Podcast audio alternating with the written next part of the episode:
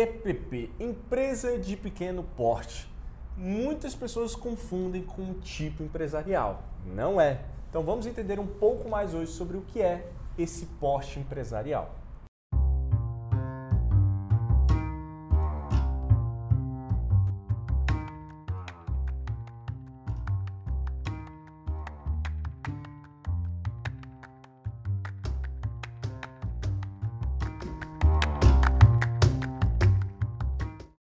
Fala galera, tudo bem com vocês? Eu sou o Gabriel. Eu sou o Bruno. Estamos aqui para conversar um pouquinho sobre um porte empresarial muito utilizado no Brasil hoje, a EPP, que é a empresa de pequeno porte.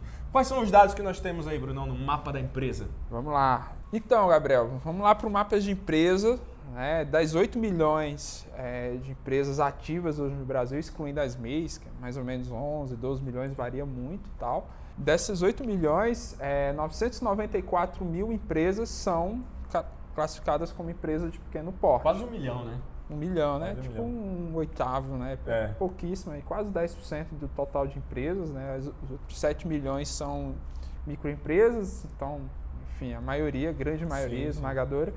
E dessas quase um milhão de empresas, né, nós temos aí 700 mil que são sociedades limitadas, né, que é bem lógico, né, uma, a grande maioria das empresas ativas no Brasil. E a gente ainda tem 186 mil empresas é, Eireli, classificadas como ainda Eireli. Tem bastante Eireli, né? Está com os dias contados, né, é. mas ainda, ainda existe. E apenas 100 mil empresas como empresário individual, que é bem curioso, assim, porque, Sim. tipo, empresário individual... Como a IPP, né? É bem, e, bem difícil encontrar. E por que isso, né? Basicamente, a IPP, ela tem uma regra para ser uma empresa de pequeno porte, né? Sim, porque a grande sim. maioria é microempresa. Então, para você chegar em empresa de pequeno porte, você tem que estar faturando acima de 360 mil por ano. Isso. Então, por isso que é curioso esse dado, né? O empresário individual faturando acima de 360 mil por ano, né? Exato. E aí, esse é o limite mínimo. Né? E o limite máximo, obviamente, seria 4,8 milhões é, de reais por ano aí, é, que é, acompanha ali o limite do Simples Nacional. Né? Sim. E além disso, nós temos um dado do Sebrae Nacional que ele diz o limite também de funcionários né, da EPP. Que a EPP não só ela tem os limites de faturamento, mas tem as regrinhas também de funcionários. Né? Eu trouxe esse dado aqui também. Ó. De acordo com a tabela do Sebrae Nacional de 2013, acredito que daqui um pouco eles devem atualizar isso também. Sim. Né? É, então a microempresa, que é antes da empresa de pequeno porte, ela pode até ter, ela pode ter até 9 empregados se for comércio ou serviço e até 19 empregados se for uma indústria. E aí entra a empresa de pequeno porte, que para ser considerada empresa de pequeno porte, você em tese tem que ter no mínimo 10 funcionários, como comércio e serviço, e no máximo 49 funcionários dentro dessa categoria né, de comércio e serviço. Ou seja, se você já tem 50 funcionários, você já não se enquadra mais como IPP, já é uma uhum. empresa de porte demais, né, que vai estar lá no, no cartão CNPJ.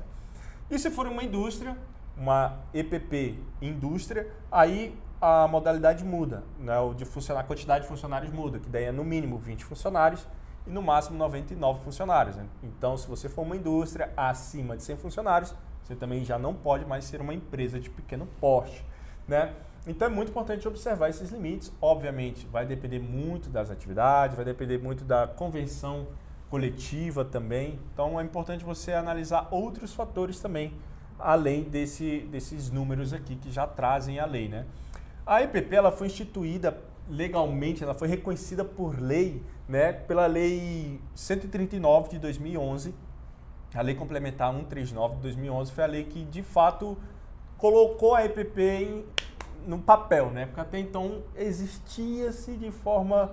É, senso comum. De senso comum, exatamente. Um ótimo, ótima expressão aí de senso comum. Mas, de fato, a lei entrou em vigor em, em a Lei 139, a Lei Complementar, uhum. em 2011, né? Uh, um outro dado importante, né? Qual que seria, então, o benefício né, de ser uma IPP é, e não ser uma empresa muito maior, né? Se você está ali com 90 funcionários, uma indústria, né, quase no limite, é, pode compensar quando a gente analisa a forma tributária, porque a IPP ela pode ser simples nacional, né? Sim. Já a empresa com porte acima da IPP já não pode ser simples nacional. Então, a depender do seu ramo de atuação, da sua atividade, o Simples Nacional faça muito sentido. E faz sentido você também se manter como MPP, né? nem diminuir para uma microempresa e nem aumentar para uma empresa de porte demais. Então aí no caso vale você consultar o seu contador, se você não tem contador e precisa dessa consulta também, fala aqui com a gente que a gente vai te ajudar nisso daí. Então vale a pena você consultar uma contabilidade ou até um advogado tributarista para você entender se de fato a, esse formato, né, esse porte de empresa de pequeno porte faz sentido para o teu negócio ou não. É, eu acho que é isso também, não tem muito segredo. Acho que você pode ter problema caso a empresa esteja com as características de um porte e você Exato. esteja classificado em outro Como porte. Né? Então pode ter sim problemas com Receita Federal. É, exato. Eu tinha esquecido esse detalhe, muito importante. Hum. Então você está lá, né? É, faturando meio milhão por ano, você está ali como EPP, ali com. Só que daí você tem dois funcionários.